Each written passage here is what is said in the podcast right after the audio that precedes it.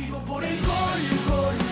Y me quema la emoción de esta pasión. Salto como un loco cuando veo tocas el balón. Y yo vivo por el. Y me quema la emoción de esta Hola, somos Hijos del Balón y estamos de regreso ya en la segunda temporada. Por fin estamos grabando podcast después de varios meses. Pero más contento estoy porque me estoy viendo enfrente de mí a Ferreira y a Toño. Ya se conocieron por fin, que no se conocían, nada más se conocían por WhatsApp y por videos. Ya se pueden abrazar muchachos. ¿Cómo están? Qué gusto verlos. Mi estimado, tú primero, tú primero, tú, tú, tú. ¿Qué onda? Este, ya volviendo en una segunda temporada. Ya tenemos varias ideas para, para su podcast. Espero que los disfruten. Ya conocí a Ferreira al fin. Tuviste el honor. Ya me peleé con él. Ya se dieron besos también. No, eso no. Me, gri- gritaste en el live de la semana Ah, pasada. sí, me sí. gritaste. Oye, ¿de veras eh? sigue sentido? Poquito, pero no soy de piel. No eres rencoroso. Eh, te saqué tarjeta amarilla, güey. No lo vuelvas a hacer, por favor. Ah, ok, ya tengo un strike. Ok. Pero La, siguiente te vas a la congeladora. Oh, rayos. Un saludo a Gal Coach Gani, que no, no puede estar. Y aparte tuvo un inconveniente con su teléfono. Esperemos que, que todo salga bien.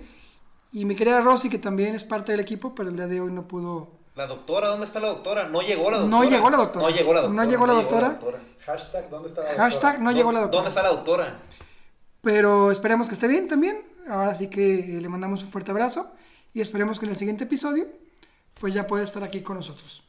Pues bueno, eh, la realidad es que estamos ya grabando aquí en el departamento, aquí en la casa de ustedes. Y la pandemia nos ha acabado. Pero cuántas cosas han pasado, han sucedido desde la última vez que grabamos, que fue más o menos como a finales de, de noviembre, si no me equivoco. Me refiero al podcast, porque hemos seguido en Facebook, hemos seguido subiendo videos, hemos seguido innovando con diferentes cosas, pero como tal un podcast para Spotify, para Google Podcast, para Apple Podcast, no se había subido. Entonces, te habías tardado, ¿eh? Te el, tardado. becario, el becario. ¿Qué pasa? ¿Ya lo corriste? ya? Lo cambiamos. Ya hablamos con la universidad para decirles que otro. Sí, hay que cambiarlo porque no se estaba poniendo las pilas el muchacho. Manda otro. Pero, pues bueno, la cosa es que ya estamos de regreso. Sabemos lo que pasó con Felipe, a quien le mandamos un abrazo hasta el cielo. El fútbol siguió, el fútbol nunca para. Ahora qué extraño es el día que no hay fútbol. ¿Se dan cuenta? Hay demasiado fútbol, ¿no? ¿No se te hace que hay demasiado fútbol? Nunca es demasiado fútbol. Bueno, sí, pero siento yo como que hay torneos que los enciman y, y parece que, como tú dices, la percepción de la pandemia es como que todo el mundo se paró, pero en realidad no se paró. Siguió un curso paradójicamente normal. Normal en el sentido de que hay partidos, pero la gente sigue yendo a los estadios. Eh, En algunos países del mundo, pues, están regresando de forma más gradual. Entonces, pues ya poco a poco están las cosas en- volviendo a la normalidad. Ay, no sé si decir la normalidad, pero por lo menos la gente ya está volviendo a los estadios. Ya vemos estadios con capacidad de un cuarto, 10 mil personas, 13 mil personas. Fue el preolímpico aquí en Guadalajara Ah, sí, sí. y ya hubo gente en el, en el Akron, hubo gente en el Jalisco. Parece que la gente siguió medidas. No se ha escuchado un repunte por ese motivo. Tocamos madera, ojalá que no pase. Pero la realidad es que ¿no, ¿no les ha pasado que entran a la tele y ven fútbol a todas horas? Italiano, alemán, inglés, mexicano, de todo. Sí, es que, digo, ya es la ventaja de la tecnología, pero podemos ver un partido de la Liga Premier o de la Copa de Inglaterra y cambiarle y un partido de Italia, uno de México, o sea, es que por actividad y no paramos, o sea, hubo como tres meses feos que sí no había nada que ver de fútbol, bueno, sí, o sea, la única liga profesional deportiva que se mantuvo activa fue la de la WWE, que ellos sí siguieron activos, pero todo lo demás parado, no, no había nada de actividad. Pues las ligas hicieron como algo especial, ¿no? Porque creo que incluso la Major League Baseball, la, el de béisbol de Estados Unidos, cortó la temporada, ¿no? Sí. Fueron La hizo más, la hizo más pequeña, la, los playoffs los contaron como en ciudades específicas, la serie mundial se hizo en una sede neutral. en Las burbu- burbujas, ¿no? eh, se hizo en Texas. eh, que en cierta manera no fue mala idea, por ejemplo, lo que pasó en Champions el año pasado de, de juntar las rondas finales a partido único, pues En Portugal. en Portugal no fue tan mala idea. Yo pienso que es más emocionante ese tipo de formato que la UEFA lo empezó a considerar hacia un futuro. No ahorita, pero ya lo considera que en edición en cinco años, cuando se renueven los contratos de televisión, se vuelva que a partir de cuartos de final nos juntamos en una ciudad, los ocho, pum, a juego único y para que haya más emoción, yo pienso. Pero eso pegaría en el bolsillo de los patrocinadores de los, lo- de los equipos locales, porque no es lo mismo jugar un partido en Lisboa, no sé, voy a dar un ejemplo, Borussia City, que viene en unos días, que jugarlo un partido en el, en el estadio de Borussia, se me fue el nombre, exactamente con toda la afición, o en el del City, ¿no? Con toda la afición que lleva. Pues es lo normal, pues tienes que ver todas las variables posibles y, y ver cuál es el formato más, ¿cómo se diré? ¿Cómo, ¿Cuál sería la palabra correcta? Eh, más apetecible, podría decirse, para la audiencia. Porque Pues, ahorita, atractiva. porque ahorita ya estamos en la época digital, estamos en la época de la televisión, más bien ya es importante la gente en los estadios, pero ya no como antes, como el 100%. Ahora ya la gente con los celulares, con, con, con las redes sociales, pues ya la gente necesita como, y más las nuevas generaciones, eh, como a ver qué me motiva a ver fútbol, a ver por qué voy a ver tu producto, por qué me emociona al tener, al tener, eh, ¿cómo se dirá? Al tener que gastar dos horas de mi tiempo en ver tu producto, a ver, ¿tú qué me vas a ofrecer? Sí, claro, sí. Pero es que tienes que tomar en cuenta también la venta de cerveza en los estadios. Obviamente cuando no había gente no se vendía. Y es una pérdida para patrocinadores, para equipos locales, para todo, todo, lo, que- todo lo que mueve el fútbol. La venta de playeras. O sea, cómo todo se afectó. Yo quiero creer que FIFA sí les dio lana a los equipos. Sí, sí, sí, se dio. Porque si no, imagínate el Barcelona, con todo lo que depende, el Madrid, el Barcelona, los equipos ingleses, los mexicanos. ¿Tiene dinero el Barcelona? Pues imagínate si no. Pues decían que no tenían. A ver, tienen que tener que si no, no puedes pagar sueldos a lo que a Messi y a, No, pues, y a todos los que el pagan. a sueldo todos, de ¿no? Messi es brutal, o sea. Pero vete a un común denominador, vete a un equipo, si quieres, a Leibar de la Liga Española, ¿no? Que son equipos que no deben ser millonarios, que no son comprados por jeques árabes, ni son comprados por excéntricos millonarios como los Glazer, que ya quieren vender al United, creo, por ahí escuché. Pero, ¿cómo se mantienen vivos si no tienen entradas de dinero? Es un buen tema porque hay como la percepción de que los equipos son omnipotentes y puede caer un asteroide, por decir una cosa medio loca, y que van a sobrevivir los equipos y realmente les pegó mucho en la pandemia y se ve... Y, y yo pienso que en estas épocas de pandemia los equipos se ven como obligados a reinventarse, ver Sí. qué se puede hacer para sobrevivir al negocio. Porque la gente, pues es- es- es un- nos dimos cuenta que la gente en el estadio es una parte fundamental del juego. Quizá no lo valorábamos porque era parte de. Era parte de. Pues de como del teatro, de todo el, de todo el entorno. Pero a la hora de ver de esta forma que no hay gente, nos damos cuenta como que sí pega. Pero es que, a ver, a ver, Toño, tú dime. Con pandemia, lo único que ha quedado claro es que no se ha podido planear porque no sabes cuándo vas a regresar. O sea, no sabes si la temporada que sigue en la Champions ya vas a poder meter gente a los estadios. No sabes si tienes que hacer un Final Eight o Final Four en Lisboa o en... ¿Qué te gusta? En, en, Azerbaiyán. en Azerbaiyán o a lo mejor en Bulgaria, ¿no? Porque tienes que irte a las ciudades donde no haya virus. Ya con las vacunas, que por cierto ya por ahí van para atrás, parecen algunos lugares, pero con la AstraZeneca, pero no te permite planear como en circunstancias normales. Los fichajes, ahorita mismo, lo estamos viendo. Los fichajes, no hay ningún fichaje de, de- de relumbrón, como diría el marca. Sí, claro. Ahí está lo de Haaland, que si se va, lo están ofreciendo a como si fuera oferta Suba- de Sara, subasta, una, subasta. subasta. a equipos de Europa, al Liverpool, al Madrid, al City, Al. Barcelona, si se, si se lo queda el Borussia, pero en tiempos normales no pasaría eso, porque saldría automáticamente uno a decir, yo te pongo la lana y vámonos. Pero la pandemia te está obligando a replantearte y casi casi actuar sobre la marcha. La pandemia está regulando el mercado. ¿Tú crees? Eso es muy buen punto porque tú crees que, voy a decir una estupidez, yo creo, ¿tú crees que la pandemia le hizo bien al fútbol? Como que le dio como un parón en seco porque esto iba escalando, escalando como un globo, como un globo, como un globo, los jugadores más caros, más caros, 200, 300, 400 millones de euros y que iba a reventar. Y la pandemia como que despriorizó Les puso un, un estate quieto. un estate quieto como que vamos a, a- a- a poner los pies sobre la tierra. Obviamente los jugadores pues siguen caros, pero si ahorita no hubiera pandemia, Haaland costaría 300 millones de euros. Tengo entendido que Haaland tiene una cláusula de que si no salen este verano, se duplica o, o baja el precio. Baja a 75 Baja a millones. 65. Entonces ahorita el, Bor- el Borussia lo, lo quiere vender para ellos sacar la lana que necesitan. O sea, el Borussia Dortmund es un equipo que se enfoca en hacer scouting. Ok, tiene potencial, lo contratamos y lo vendemos en uno o dos años. Pasó con Mario Götze en su momento, este Usman Dembélé, Jadon Sancho ahorita es como de los jugadores importantes del Dortmund. Haaland es ahorita la figura. Tú lo dijiste, Alonso, o sea, ahorita el chavo, ¿cuántos años tiene? 22, Haaland tiene 20. 20 años y ya está a mira de cuatro tops de Europa.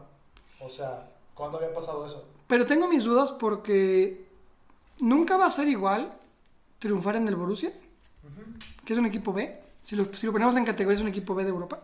B de Europa y A de España, de Alemania, perdón. Incluso sería B de, de Alemania, porque el Por. Bayern ha ganado nueve veces seguidas. Sí, o sea, pero es, una A de, después del, del Bayern Múnich. Exactamente. Él es, fíjate, el Borussia está por encima de la Europa League, por encima de la mitad de equipos de Europa, pero no le alcanza todavía para brincar a, Es- a- lo- a lo importante, Es una punto dos. que ya fue campeón alguna vez de la Champions, Sí, en la Copa de Europa. en los 90 Pero, pero todavía no luego quebró y de otra vez se iba. El punto es que Haaland, y pasó con Marco Royce, que también ya, ya no se fue. Marco Royce. Y a lo mejor va a pasar con, con Sancho también porque no se fue. Götze tampoco triunfó. Entonces, habrá que ver si, esa, si ese estrés que te propicia jugar en un equipo top, sino que le pregunten a Hazard, le va a alcanzar para triunfar en un equipo como el Madrid, o el Barcelona, o, o el Liverpool. Que siento yo, Ferreira, que es más presión todavía en el Barça Madrid que en Liverpool. O en el United o en el City. Es que son fútboles totalmente diferentes. Por ejemplo, la Premier League es mucho la velocidad, la intensidad, pues es, Física. es muy física. Y el fútbol español es físico también, pero como en un menor grado. Entonces, es, es como un enigma. O sea, no quiere decir que porque funciones en un equipo vayas a funcionar en los demás. ¿Me explico? O sea, eh, vas a pagar por lo que hiciste, no por lo que vas a hacer. A Haaland le van a pagar por lo que hizo. No, pero a ver, tienen que pagarle por lo que va a hacer. Si le van a pagar Pero 180 millones de euros, Pero eso no lo, no lo puedes saber. Por ejemplo, es como ahorita Mbappé. Mbappé la rompe en Francia porque quizás el nivel no es, el, no es, de, no es Inglaterra, no es Italia, no es España. Entonces, eh, no quiere decir que no hay una certeza tal de que vayan a romperla. Porque no hay una certeza que Haaland si se va al Madrid o al Barcelona vaya a meter 40 goles por temporada. no, no hay nada, no hay nada, nadie ve el futuro. Pero es una inversión que tú vas a, que van a comprar, ¿no? Es una inversión que van a comprar a futuro. Es una, o sea, tú, no, tú le vas, ok, el chavo ha hecho mucho en el Borussia, nada con Noruega, vale decir. Hoy el chavo no hizo nada que le perdió el Borussia con el Frankfurt. Pero tú lo compras primero porque es un portento de físico, que el chavo mide un ochenta y tantos o noventa, Sí, no sé. es altísimo. Es como Slatan, pienso yo. Como Slatan en sus tiempos con el Ajax. Joven, que no lo para, es un toro, no lo para nadie. Al chavo. Hasta en su forma de ser son En su forma de ser, medio golatra también. Medio, medio como abierto. Medio como yo, yo, yo, yo. Pero hay que ver si en un equipo top. Porque, ojo, Mbappé ya es campeón del mundo. Mbappé ya jugó una final de Champions. Mbappé ya se puede retirar y decir, ya logra la máxima, que es ser campeón del mundo. Y tiene 22 años o 21 años. 21 años. Haaland no ha logrado nada. Entonces, habrá que ver porque, sin, como dijimos, sin pandemia, el- ya estarían fichados por otro equipo ahorita. Sí. Ya estarían pagados por el Madrid, que habría pagado, Florentino Pérez habría vendido un terreno no sé en dónde, para hipotecarlo, lo que tú quieras, y comprar al jugador. No, y es que el Madrid ahorita, lo que son Madrid y Barcelona no tienen tanta lana como antes, pero el Madrid no está tan fregado. Siempre el Madrid tiene dinero. No manera. subestimes al Madrid. Y, y el Barcelona, la verdad, trae números rojos por la administración anterior y saber la porta cómo y su mesa directiva ahora cómo lo lo estabilizan, es la palabra que estaba buscando. Por ahí suena que van a vender a Coutinho por 50 millones para acabar de pagar la deuda con el, con el, con el Liverpool Ok. y se lo sacan de, la- de las manos. Por ahí también el contrato de Dembélé expira en 2022. Tienen que hacer algo Entonces estaban pensando si lo renuevan o lo venden. ¿Tú qué harías? Lo vendo. ¿Por qué? Porque Dembélé es muy bueno, es una proyección a futuro, ¿Tres años? pero ¿Cuántos- no, pero no ha dado. Es que es el problema. No es lo que yo te comentaba. Dembélé. Dembélé la rompía en el Borussia, se va al Barcelona y no funciona. Muchas lesiones también. Que fíjate cómo es la vida. Un año antes lo hubieran comprado a Dembélé como por 8 millones, ¿no? Sí. Y no quiso el Barcelona. O no sé no, quién no quiso, pero es lo que costaba 8 millones. Sí, era una ganga, pues era un regalo. Y luego por 125, o sea... No sé quién fue el culpable, pues para que lo cuelguen. por eso se quedaron sin dinero. No, es que también él lo compran después de que de la transferencia de Neymar. Que Le llegó, le llegó una fresca como queso de rancho y dijeron... Es que acuérdate que al Que gastar lo que le- se- que les se caen acaba. los 220 millones de euros y pues, empezaron a buscar jugadores y fue de, ah, pues tienes dinero, no, pues vale 100 millones este jugador, no, oye, pero pues no ha hecho nada, vale 100 millones, lo que, tómalo, déjalo. Ese es, ese es buen tema, ¿eh? ¿Cuál es el problema? ¿El equipo que lo ofrece o el equipo que lo compra? ¿Cuál crees que sea la responsabilidad? Yo creo que es parte del mercado inflado, al final de cuentas. Porque también pudo haber dicho el del que negociaba, ¿sabes que no lo quiero? Y punto, y te vas por otro jugador, o del, o del filial, o u otro mediano de, un, de Leganés, como Braithwaite, o- que ha funcionado. Que O, o- o otro más, pero ningún jugador vale 125 millones de euros. O sea, eso es, eso es, ni Mbappé, ni Haaland, ni quien tú quieras, vale 125 millones de Fíjate. euros. Un, un conocido que yo tengo, un amigo, muy buen amigo, le va al Barcelona. Y él me dice que vendan a, a este, a Braithwaite, a Griezmann, a Coutinho, a Dembélé, o sea, a todos. O sea, él piensa que vendiendo a todos, esos jugadores que no son de la Masia, el Barcelona se, se va a estabilizar por arte de magia. No puedes vender a todos. Yo no, yo no soltaría a Griezmann. Es muy buen jugador. Pero es que, pero tiempo, perdón que te interrumpa. Puede, puede ser muy bueno, Coutinho es muy bueno, Dembélé es muy bueno, pero lo decíamos con Haaland, que en, en una cuestión hipotética si a otro equipo. Si Griezmann no funciona y ya lo calaste por, aunque en posiciones por aquí y por acá y no funciona, y tienes para sacarle 70, 80 millones de euros, porque tiene mercado, la Juventus, yo que sé, el Bayern Múnich, el que sea, y el equipo está endeudado, sí, lo vendes. Sí. ¿no? Lo vendes. Porque luego está la otra corriente que decía, vende a Messi, con, no, o sea, vendiendo a Messi, era como medio cuidados paliativos. Te hacía un paro, pero no te solucionaba el problema. Yo te hubiera dicho hace, y lo decía hace cuatro meses, hay que vender a Messi. Pero, después de ver la asociación de Messi con Pedri, y con demás jugadores, con Ilaix, que apenas debutó, o con este Trincao, que ya comenzó a meter goles, y viéndolo contento como está, yo sí me animaría, a lo mejor que una rebaja salarial, Si, si es que la acepta. si es que la acepta, ¿Tú lo aceptarías? Pues Porque está- volviendo a futuro, por la edad que tiene Messi, no va a jugar en el City, ni va, ya no tiene la explosividad de antes. No va a ser el Messi de, que hacía trizas al Madrid. Y, no, y, no, y va a querer cobrar lo que cobraba hace 10 años cuando no va a dar. Pero sí te puedes para unos dos años tal vez. Un contrato a dos años. ¿Y cuánto te, cuánto te bajarías? Porque, porque Messi va a querer cobrar 100 trillones de dólares por temporada. Pero es que Messi la ventaja que él tiene es que ya su ingreso total de un mes no se lo paga el Barcelona. Es patrocinador y todo lo demás. Messi creo que en total le cuesta al Barcelona creo que 100 millones de euros al año. Madre santa. con impuestos, con todo lo que tú quieras, le cuesta como 100 millones. Entonces, me puedo equivocar, pero algo así leí en el mundo deportivo. Entonces, eh, bueno, podemos irnos hablando de ese tema todo el podcast, pero hay un punto que me interesa mucho tocar y también tiene que ver con todo esto, pero a un sentido más local. Me interesa mucho que platiquemos del fútbol mexicano como tal, o sea, involucrando la liga, involucrando la selección, involucrando los jugadores que ya, van que ya vienen de regreso, los que ya se van, involucrando también lo que son los cracks que pensamos que pueden llegar, no al Mundial de Qatar del año que entra, que pueden llegar al 2026, pensando que México tiene que hacer un papel estelar, de acuerdo con lo que ha sido.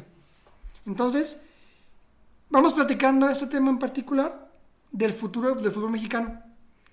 ¿Y les parece bien que platiquemos, Ferreira y Toño, de... Comencemos por la liga. La liga mexicana, que lo hemos platicado, si, es- si aún es funcional, si ya no es funcional, si deje tú lo económico, lo de- centrémonos en lo deportivo. Lo económico que se encargan los dueños de los billetes. Pero lo deportivo, siento que en algún momento nos quedaremos un poco abajo de la MLS, no ahorita, va a pasar tiempo, pero la liga se está entrando en un ostracismo que ya no es atractivo verle en la tele. Te aburre ver un partido Puebla-Morelia. Bueno, ya no Morelia. Puebla-Mazatlán. Ves un Chivas Pumas y es un soporífero 0-0. Entonces, Toño, ¿cuál es el futuro de la liga mexicana? Ay, mira, es que están bien, bien extraños, la verdad, yo creo. O sea, sí dicen que está una probable fusión o más torneos con la MLS. Yo siento, a mí personalmente, si me preguntas, es tratar de, que haya más atractivo, que se vuelva a tratar de volver a Conmebol. Y sí, a lo mejor tener torneos con Estados Unidos, pero yo creo que con, tener partidos con Sudamérica sería lo mejor que podría pasar. Aumentarías mucho el nivel competitivo de los equipos. Porque si son dos o tres equipos los que vayan, cuatro tal vez, luego se va contagiando ese nivel con los, otros, eh, con los demás equipos. Esa es mi manera de ver las cosas, ¿no? Yo voy a decir algo muy radical y muy a rajatabla. Yo pienso que la liga en México ya murió. Así, ya. Estamos, yo pienso que pensando más en cómo fusionarnos con Estados Unidos por los dólares, en vez de crear un plan a largo plazo, en cómo reactivar la liga, en cómo hacer la liga más atractiva, en cómo hacer que un Atlas América sea atractivo. Y estamos pensando en cómo vamos a jugar contra el Galaxy, contra el Seattle Sanders, y eso a mí no me gusta. En ese aspecto soy muy radical.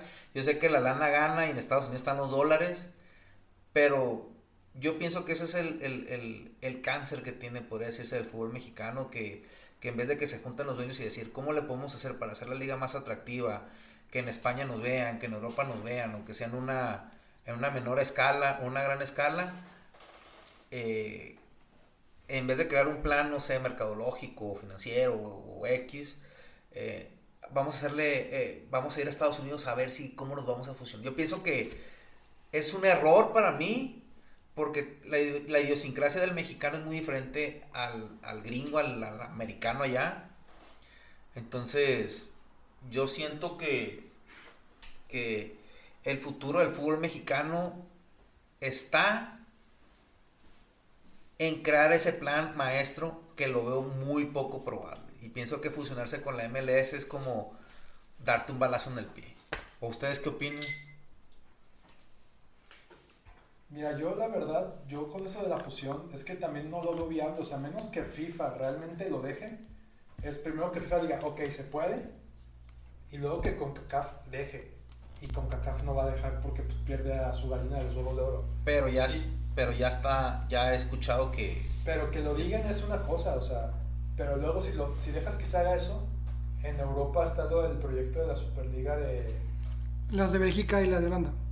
No, la Ah, Superliga Europea. La Superliga Europea que es como la antítesis de, de la Champions. Pero a ver, centrémonos la- en esto, ¿no? De, de acoplar ligas. Eh, también tenemos que entender que el fútbol cada vez se, hace más caro para los, para los dueños de los equipos, para por los sueldos que se están pagando y el espectáculo deportivo es cada vez menor. ¿Y de qué viven los equipos? O los, sí, los equipos, de la gente que va a los estadios. Sí, de los patrocinadores. Pues ya no tanto, ¿eh? Ahorita por la pandemia no, ya pero... tan- ya es patrocinadores y la tele. Es lo que te digo, pues llega un momento en que tienen que comenzar a ver otras maneras de que entre dinero. No quiero tocar la parte económica, pero es imposible. Entonces, tiene que llegar dinero. tú dime, si fueras tú el dueño del, de, no sé, de un equipo de fútbol de aquí de México, ¿cómo le harías para que un Mazatlán Puebla no fuera tan para dormir? Pues eso pues, tendrías que cambiar las reglas del juego, no sé, es que siempre, eh, por ejemplo, es un tema que, que tengo tiempo pensándolo porque tienes razón, o sea, si yo estoy un viernes, yo por ejemplo, yo hago una analogía con la NFL que hace partido los jueves, porque tiene los ratings que tiene un día jueves, porque la liga es atractiva en sí, por las reglas. Entonces, por ejemplo, ahorita estoy viendo en el fútbol mexicano, por ejemplo, no sé, me voy a adelantar un poco el tema de, de la liga.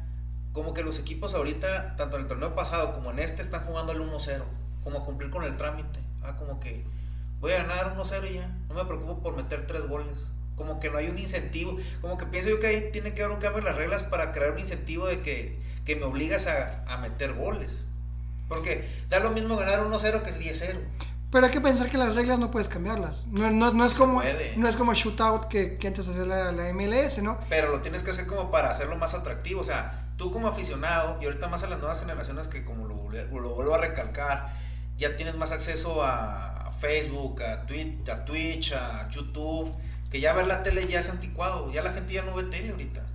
La tele sigue viva por los noticieros y los eventos deportivos. Pero ya ahorita ya un chavo ve por su celular un partido, ya está en on demand, a la hora que él quiere puede ver un partido. Ah, sí, yo, yo digo la televisión. Sí. O sea, lo- lo- El producto. el producto, o sea, porque la, la televisión la sigues comprando porque la necesitas para lo demás.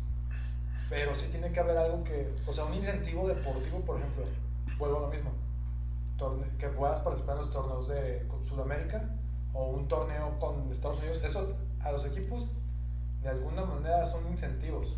Pero lo que voy, por ejemplo, ya para terminar el tema, para. O sea, tienes que crear un incentivo en el cual, o no sé si lo han visto ustedes, analicen cuántos resultados en el fútbol mexicano, tanto el torneo pasado como en este, han acabado por un gol. Sí, Pero no por una consecuencia del juego que dijeras, era, fue un duelo de poder a poder y fue tres, tres tiros al poste y, y fue una quedaron 3-2 o 2-1. Como que ganan 1-0. Hoy lo estamos grabando el podcast y hay partidos que se acabaron por un gol. El Atlas ganó 1-0. El América ganó 2-1. El Monterrey iba ganando 1-0 y se encontró un gol al final, pero iba a ganar 1-0. Ya como que por eso se hace poco atractivo para el televidente, porque como, que los equipos, en vez de pensar en el televidente en sí, ya se preocupan como que voy a meterle 1-0, me voy a echar para atrás, me voy a sacar la bronca porque que ganar. Entonces tienes que crear un incentivo ante la FIFA para decirle, ¿sabes qué? Porque yo siempre he dicho, me voy a, perdón por alargarme más, que el fútbol es el único, el único deporte especulativo del mundo.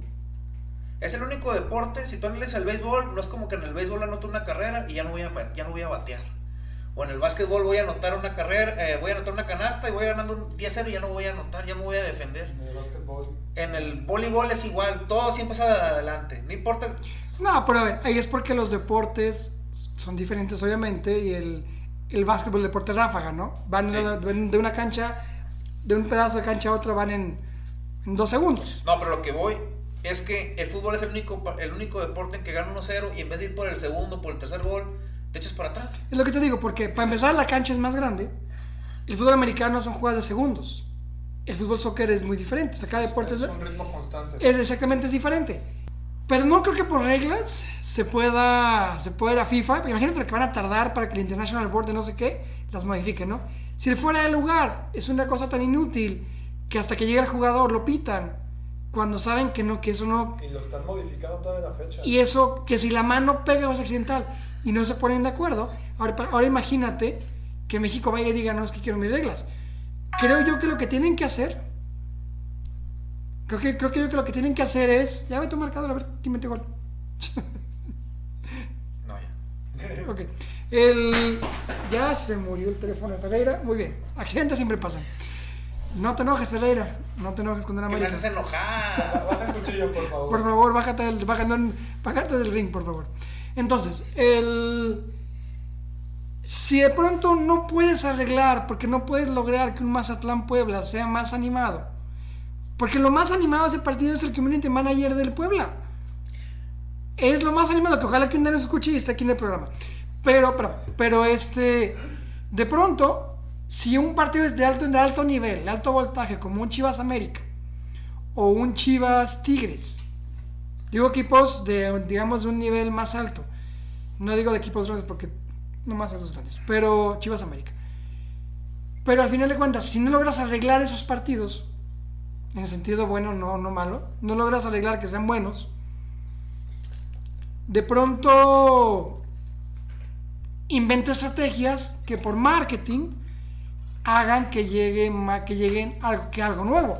Y para mí esa cuestión de que se quieran juntar la MLS y la Liga Mexicana no se me hace malo, porque si ahorita llega el Pipiti Higuaín a un equipo y llega, ¿cómo se llama este francés?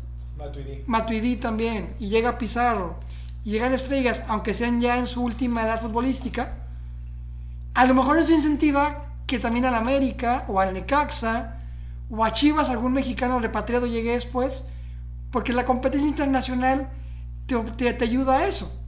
El hecho de que la MLS haya ecuatorianos, colombianos, canadienses, norteamericanos, alemanes, es un roce internacional y va a permitir que ambas ligas, pienso yo, puedan crecer a un nivel mucho más constante. Y a mí me interesaría más ver un Chivas Galaxy que un Chivas San Luis. No sé ustedes. Me, me gustaría más ir a lo mejor a León, a ver un León contra el Whitecaps, que un León Querétaro, que sé que es un partido insoportable porque no lo aguantas ver despierto 90 Pero no te da certeza de que va a ser un partido de alta calidad. No, no hablo de la calidad, pero por lo menos es algo diferente. Por morbo. Por morbo, por es algo nuevo. Es algo nuevo A ver. que por lo menos la gente va a ir a verlo. Y en una de esas, con, el- con el tipo de gente, perdón que me largue, con el tipo de gente que está llegando a la liga de la MLS, uno va a obligar que el fútbol mexicano también tenga que comenzar a hacer eso. A ver, te la compro, pero... Espérame, espérame, déjame acabo esta idea. Y segundo, también va a obligar a que el fútbol mexicano adopte reglas Imposible.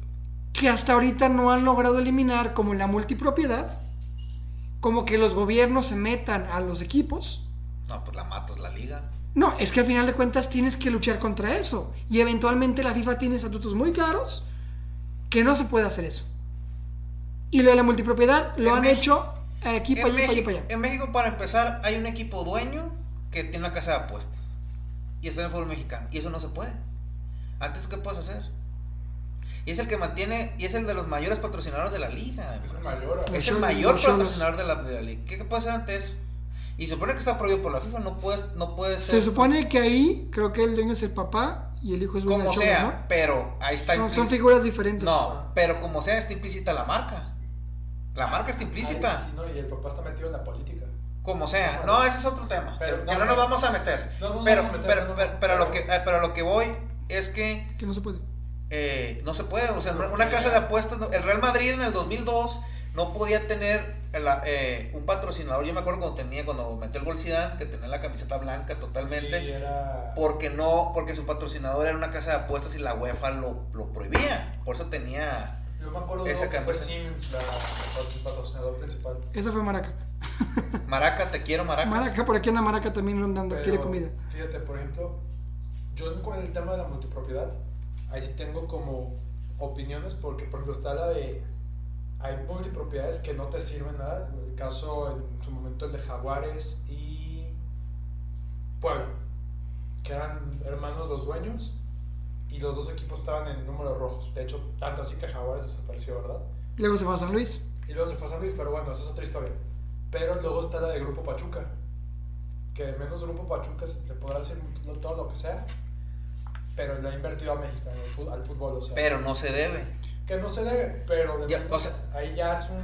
O sea, que al menos la figura del, del presidente de Pachuca, de, De Chucho Pachuco. ajá, y el hijo, pues son.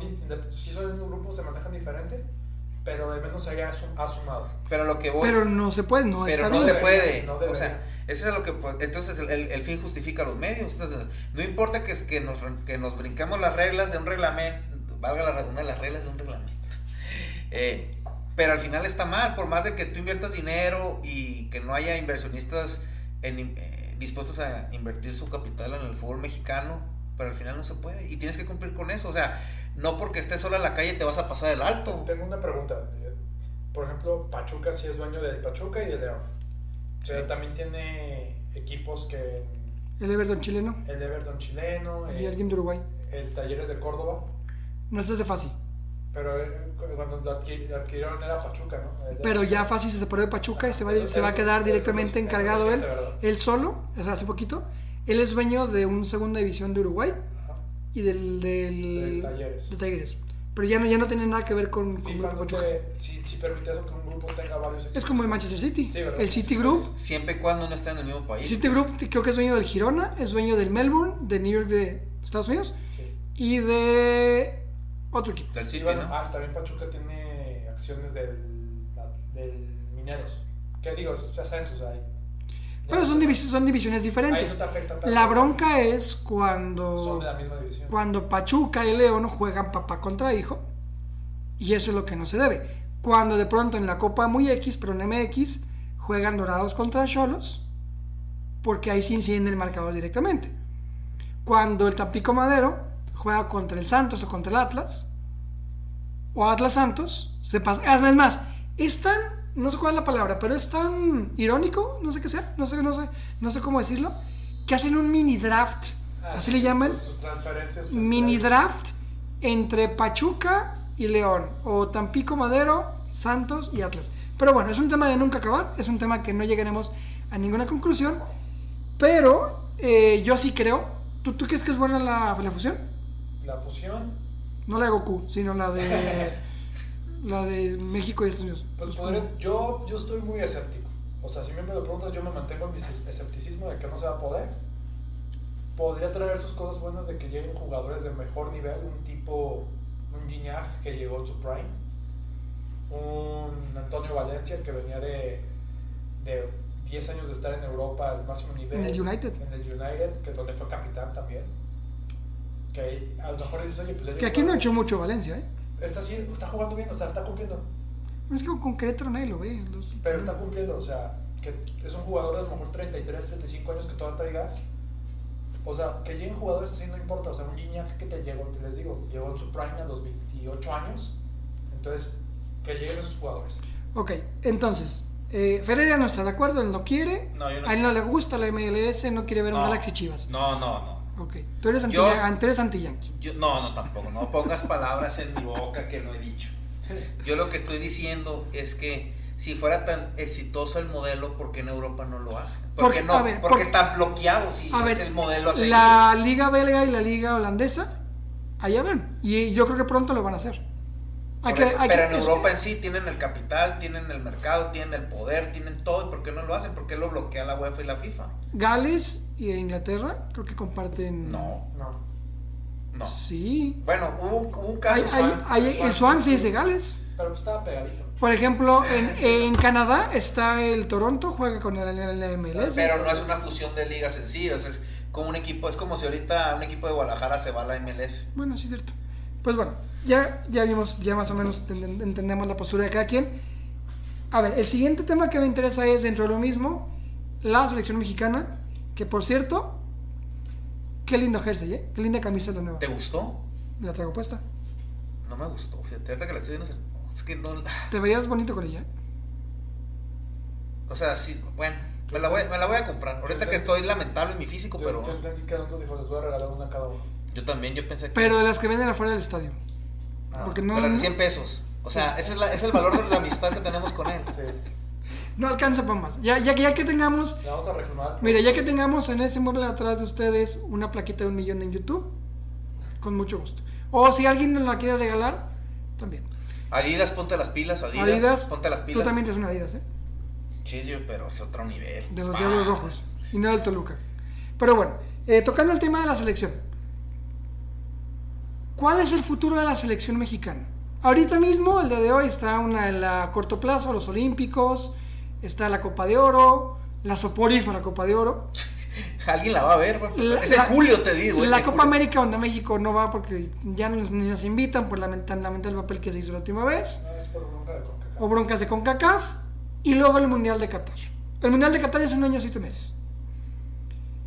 Pero ahorita mismo hay una estructura pareciera entre la sub-23 con Lozano, la olímpica y la, la selección mayor. Pero ¿cuál es el futuro de la selección mexicana? ¿Realmente aspiramos a algo importante en Qatar? o en los Olímpicos o en la Copa de Oro. Pues no se ve un proyecto a largo plazo, porque cada vez hay menos jugadores que, que se van a Europa. ¿Qué vamos a hacer cuando ya no esté el, el Tecatito? Ya eh, el que va a quedar va a ser el Chucky. Pero ¿cuál es la nueva camada que va a jugar en Europa? Los 5, 6, 7 jugadores. Guardado ya va de salida. Pues Laines, pues ahí está, en veremos. Laines, Macías, Antonio y Vega son los No. que decían.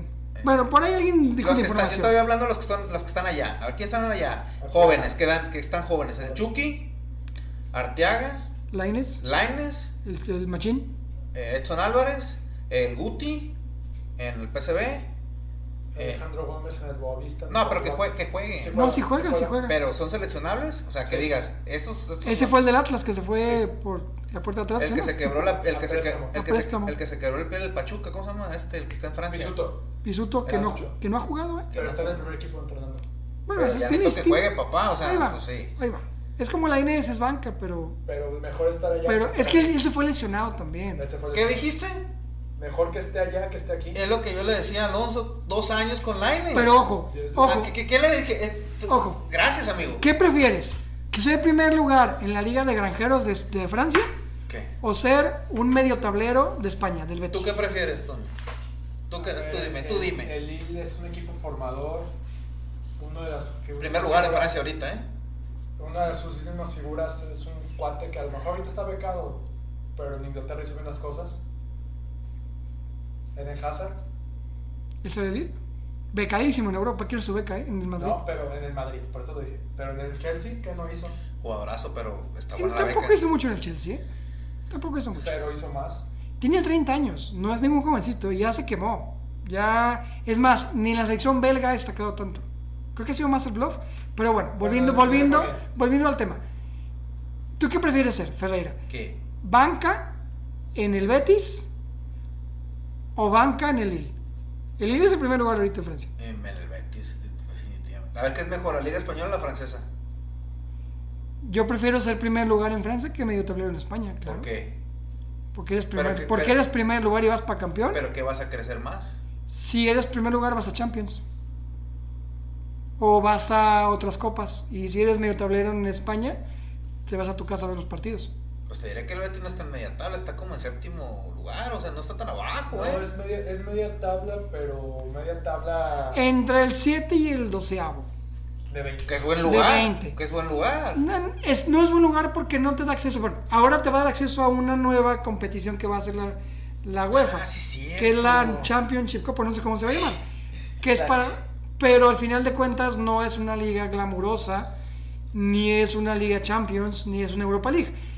Entonces, si el Los Lille es campeón, va a la Champions. Si no, al menos está asegurando ya prácticamente la Europa League Y la lana que y la lana que van a llegar.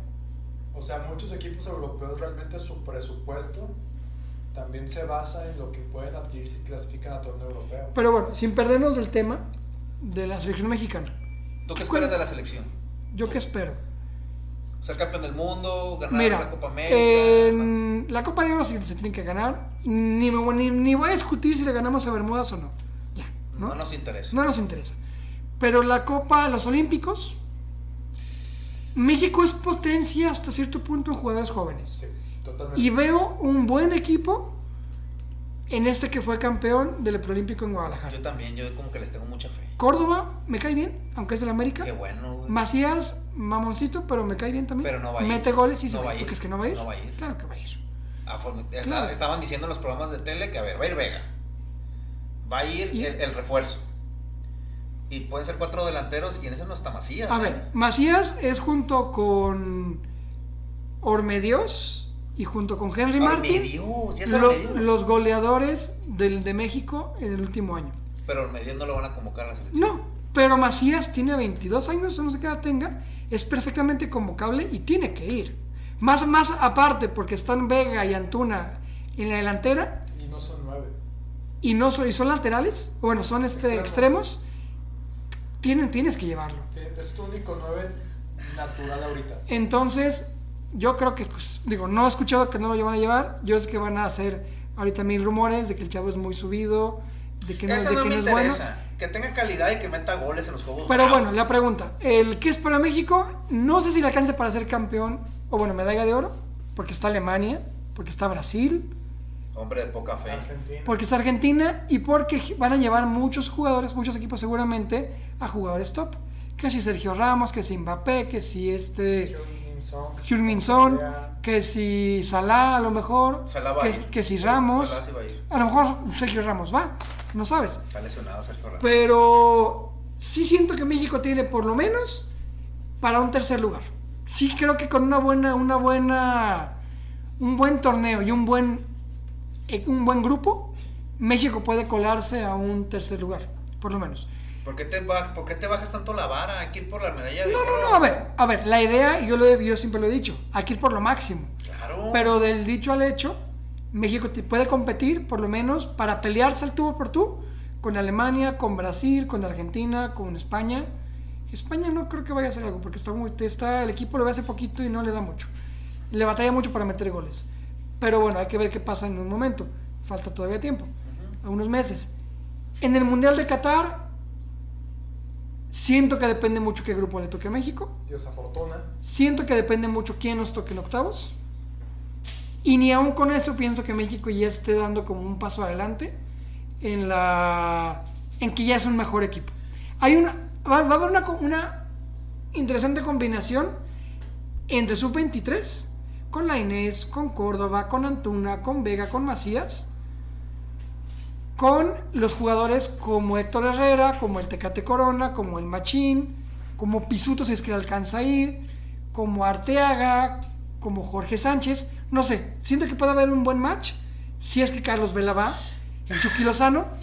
Pero bueno, tú dime qué opinas. Es que es buen, eh, a lo que ve el Jimmy Lozano, como que él se va a casar mucho con los jugadores que ya trabajó y como que meter gente que no ha trabajado con él al 100, no sé si se vaya a animar a llevar, serían los tres refuerzos, más el Machín, más Laines y más Arteaga, son seis. Entonces quitarías a seis porque van 18.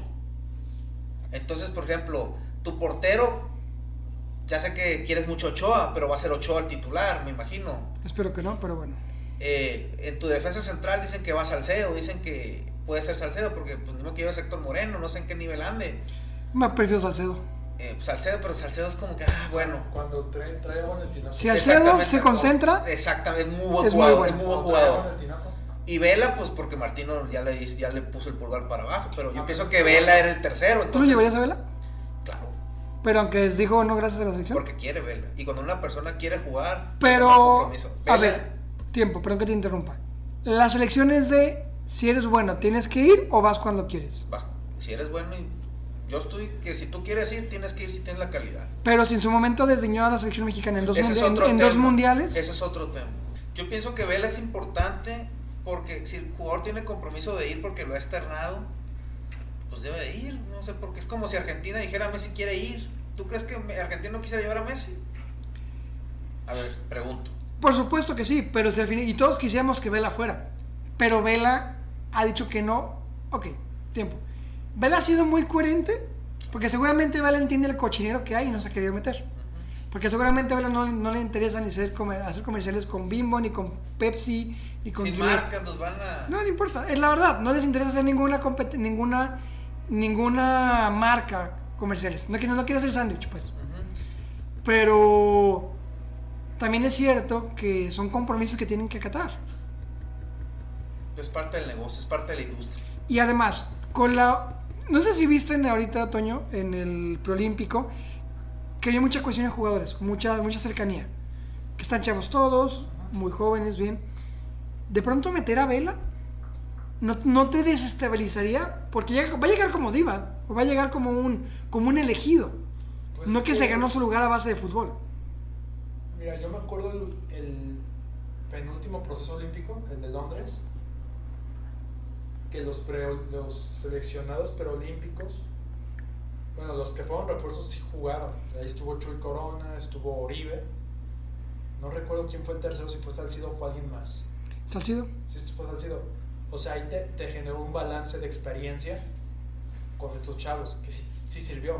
Yo pienso que Vela no, Vela no creo que sea tan diva como nos lo pinta el, el- lo que nosotros vemos por medios, por los medios, ¿no?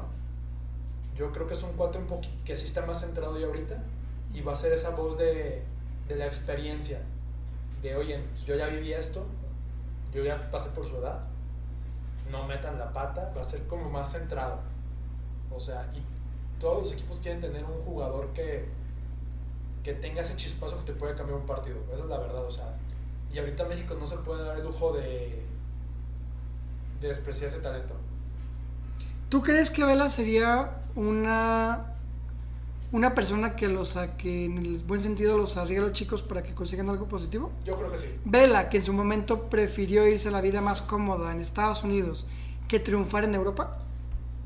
Pues es que eso de vida cómoda, o sea, él también vuelve a lo mismo. Él prefirió calidad de vida, porque así es él. Y también porque recuerda que él se fue desde los 10, 15, 16 años a Europa. O sea, ya, yo creo que ya buscó- Pero se fue en su prime. O sea, no quiso continuar en la Real Sociedad y se fue Yo- a, yo ganar billetes al... Yo creo que también por lo mismo él ya estaba cansado, ya quería estar más cerca de, de- de su país, de su familia. Entonces yo creo que también ya tuvo que ver eso, o sea, no tanto la comodidad de, de- la exigencia, sino buscar ya algo más para, para su familia. Pero bueno, eh, me quedan dudas porque él siempre ha dicho que le gusta más el básquet que, el fútbol. Pero bueno, no es el único futbolista que lo ha dicho. claro, está bien, eso no pasa nada. Pero entonces, en resumidas cuentas, Toño, ¿cuál es el futuro que tú crees que viene para la selección mexicana? Mira, Copa Oro y esos torneos ya dijimos, Ni nos interesa. no, pero pues que, que los ganen.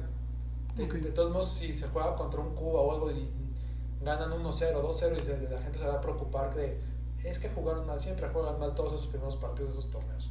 ¿Ok? En Olímpicos, digo, estoy, me mantengo contigo, un tercer lugar a lo mínimo. ¿Y en Qatar? En Qatar, yo me doy con que lleguen octavos, porque también ahorita está el proceso de recambio. Yo creo que la prueba de fuego es, es en el 26.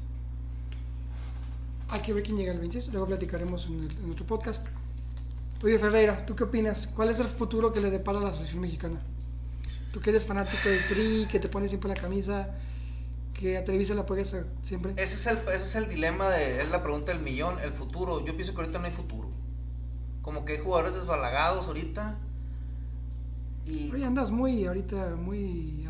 Así, Ando- ando- ando- Andas- ando- rudo, ¿eh? ando rudo, ando Andas rudo porque, porque el plan maestro del fútbol mexicano no es el 2022, que tenemos que hacer un buen mundial. Realmente es el 2026 porque pues, prácticamente vamos a ser locales. Entonces tenemos que armar una selección. Porque el problema de la selección es cuando va a los mundiales, a los torneos de alto impacto, Copa América, que no es Copa Oro, porque la Copa Oro la debemos de ganar casi casi hasta con el tercer equipo, la verdad. Eh, no sé a qué vamos, a qué vamos al mundial, a ganarlo, a qué vamos. Tenemos que tener bien claro el objetivo, porque si decimos que vamos a ganar el mundial, capaz de que nos golean y nos sacan. Entonces, fracaso. Pero a ver, el, y es algo que, que yo he platicado antes, ya con ustedes, que lo hemos comentado varias veces. La meta tiene que ser, seas Corea del Sur, seas Egipto, seas Macedonia, el, que, el equipo de Macedonia que le acaba de pegar a Alemania, 2-1 Rompequinielas. en Alemania. Rompequinielas. Tu meta tiene que ser, tienes que llegar a ser campeón, porque nadie llega a perder, ¿estás de acuerdo? No, pues no. Entonces, la meta por costumbre, Maraca dice que sí. La, la meta por costumbre, orquestada por TV Azteca y por Televisa, y porque el marketing así lo han hecho, es el quinto partido. Es quinto partido, quinto partido. Y en la mente, creo yo, del futbolista mexicano, se han metido quinto partido, que esa es la meta final, quinto partido. Es que Y, espérame, y el día que llegue el quinto partido, les No van van a poner estatua en el afuera de la Azteca. no van a saber qué hacer. Y al final de cuentas, seamos honestos, un quinto partido es nada, son cuartos de final. No es, no es la gloria. Estás todavía dos partidos antes, tres partidos antes de ser campeón, de levantar la copa. Para ti, ¿qué es, qué es hacer un buen mundial? ¿Llegar a semifinales? Tiene que ver cómo lo juegues. No, no, no, entonces, ah, porque si esas vamos. No, no, no, espérame, espérame. España No. fue campeón del mundo ganando sus rondas 1-0. Pero cómo jugaba, en un colectivo, No, no, no, un no. fútbol, un tiki-taka muy bonito. Pero espérame, no voy a meterme en eso. El punto es, importa cómo lo juegues e importa también hasta dónde llegues. ¿Tú crees que dure Martino hasta el 2026? Pues la idea es esa. ¿Pero tú crees? Yo creo que sí. Sería un, sería un logrosazo eso. Es otra cosa. Joaquín Lowe, ¿cuánto lleva con, la, con Alemania? Como- como dos. 2007. Después, Lleva- del 2000 de- después de Alemania, ¿no? Después del De hecho, de fue Alemania. él fue el auxiliar de Klinsmann. de Klinsmann. Entonces, si te fijas, hay una continuidad por lo menos de 15 años Ah, no, a Klinsmann. pero en Alemania eh, fue continuidad en base a resultados, porque si, ah, si no clasificaba la Eurocopa lo corrían. Pero ojo, Alemania hizo un mundial patético el pasado y quedó. No lo corrieron. Aquí en México lo hubieran puesto en una cruz afuera de Azteca. Sí, porque no puedes ser campeón del mundo y no puedes quedar fuera, no te puede ganar Corea del Sur, o sea, no puede ser. ¿Y qué hicieron? Lo mantuvieron. Ya por eso se va, ya se va a retirar. Ya. Ya, ya se cansó de, olerse, de olerse los dedos. Sí, sí. Viejo cochino y ya se va, ¿no? Yo nunca lo voy a saludar de mano. No, no.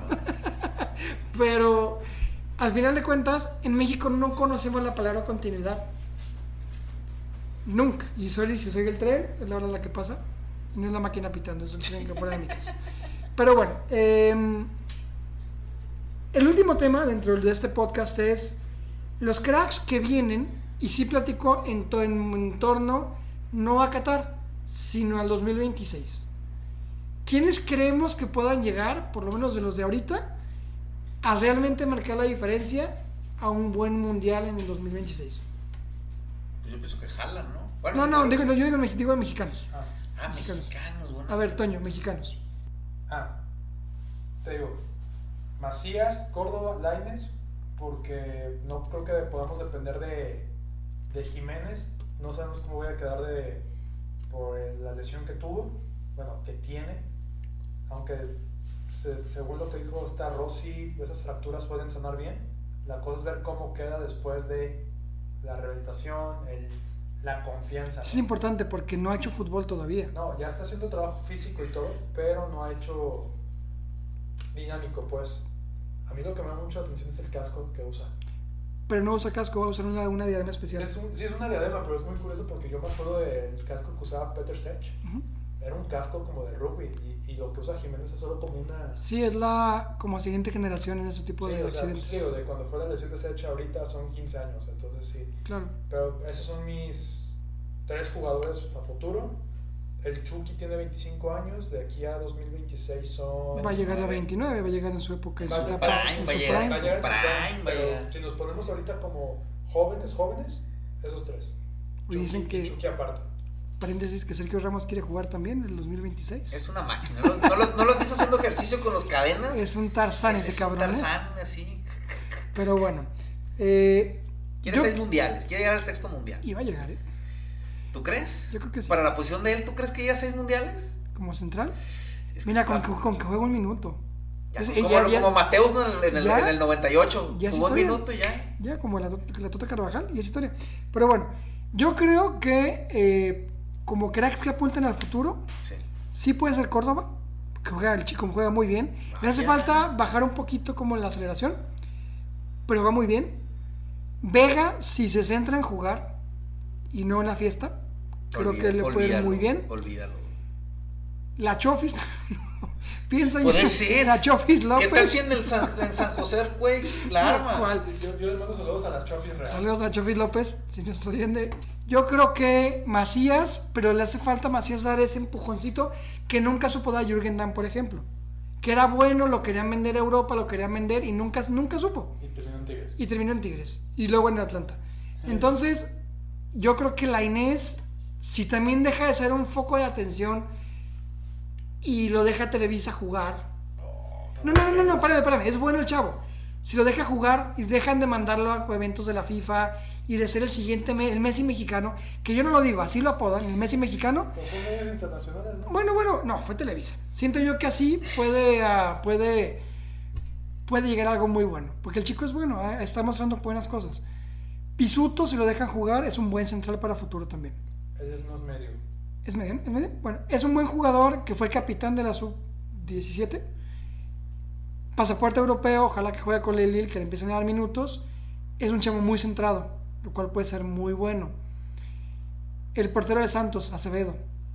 Creo yo que es el futuro de la, de la portería mexicana. Porque el chico debutó por accidente. Porque le- creo que le marcaron a su casa, ¿no? De que fuera a, a Que entren- hicieran a el entrenar. paro. Que hicieran el paro, porque les faltaba para la cáscara, casi casi. Y ya está, ¿no? Y es titular. Este chico también de Santos, Muñoz. Muñoz, también, y Jordan, este Jordan, Jordan Silva, no, Jordan, No, el capitán de la de ahorita de los del 23. Eric Aguirre. Eric Aguirre también. ¿Qué? Ese chavo tiene menos de 23 y tiene años jugando en primera. Entonces, Entonces como los 15, ¿no? Tiene como 5 son chavos que, que varios de esos pienso yo que también hay uno de Santos también que Jordan no sé qué o algo así no me acuerdo pero también tienen buenas maneras tienen tiempo tienen bastante ya jugando en primera ya debutaron y creo que con lo que trae Santos ahorita de, de, de- de la dinámica de jóvenes. Si es que después de la pandemia siguen jugando así que esperemos de aquí a cuatro años seguramente la mitad de este equipo va a destacar. Pero ojalá veamos a cuatro o cinco más en Europa.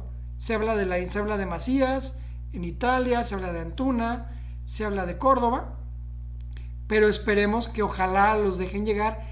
Y como dice Felipe en paz descanse, ojalá que sea la Sampdoria o que sea el Porto, o que sea al Betis, El que sea, pero al que se equipo que vayan. sea, que se vayan y jueguen. El, que se- proble- el problema es que los directivos no lo venden en 10 millones de dólares porque si no ahí va a valer gorro la Macías cosa. querían venderlo en 15 No, maldita sea, ¿cómo? Ningún equipo europeo va a pagar. y eso. no lo van a pagar Ni porque tú vales tanto. yo que paguen 20 por mí. Yo te es más, yo pagaría 30 por ti. Ok, gracias.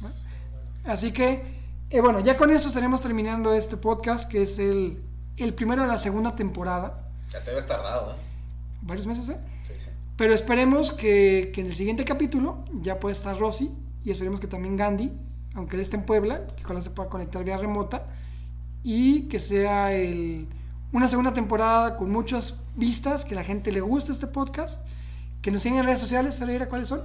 Eh, Facebook.com, diagonal, hijos del balón. Ahí síganos, ahí vamos a subir noticias. En Twitter es podcast-hdb.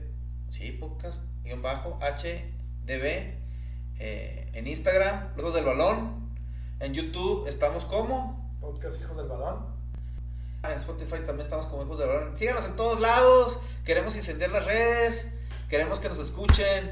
Queremos que esa temporada sea de lo mejor para ustedes. Envíanos todo tipo de comentarios, de odio, de aprecio, de todo. Aguantamos vara. Pórtense bien, coman frutas y verduras y pónganse cubrebocas. Por favor, seguimos en pandemia, somos hijos del balón. Escúchenos en Spotify, los queremos, queremos que nos den likes y queremos ver a Ferreira bailando en TikTok. Así faltan que 100, faltan 100 seguidores. Vamos nada a más, 900. nada más 120 seguidores y Ferreira baila desnudo en TikTok. No, no, tampoco, tampoco. Tan lamentable que estoy con mis 200 kilos. Ya vámonos, ya. Vámonos ya. Gracias y nos escuchamos en el siguiente episodio.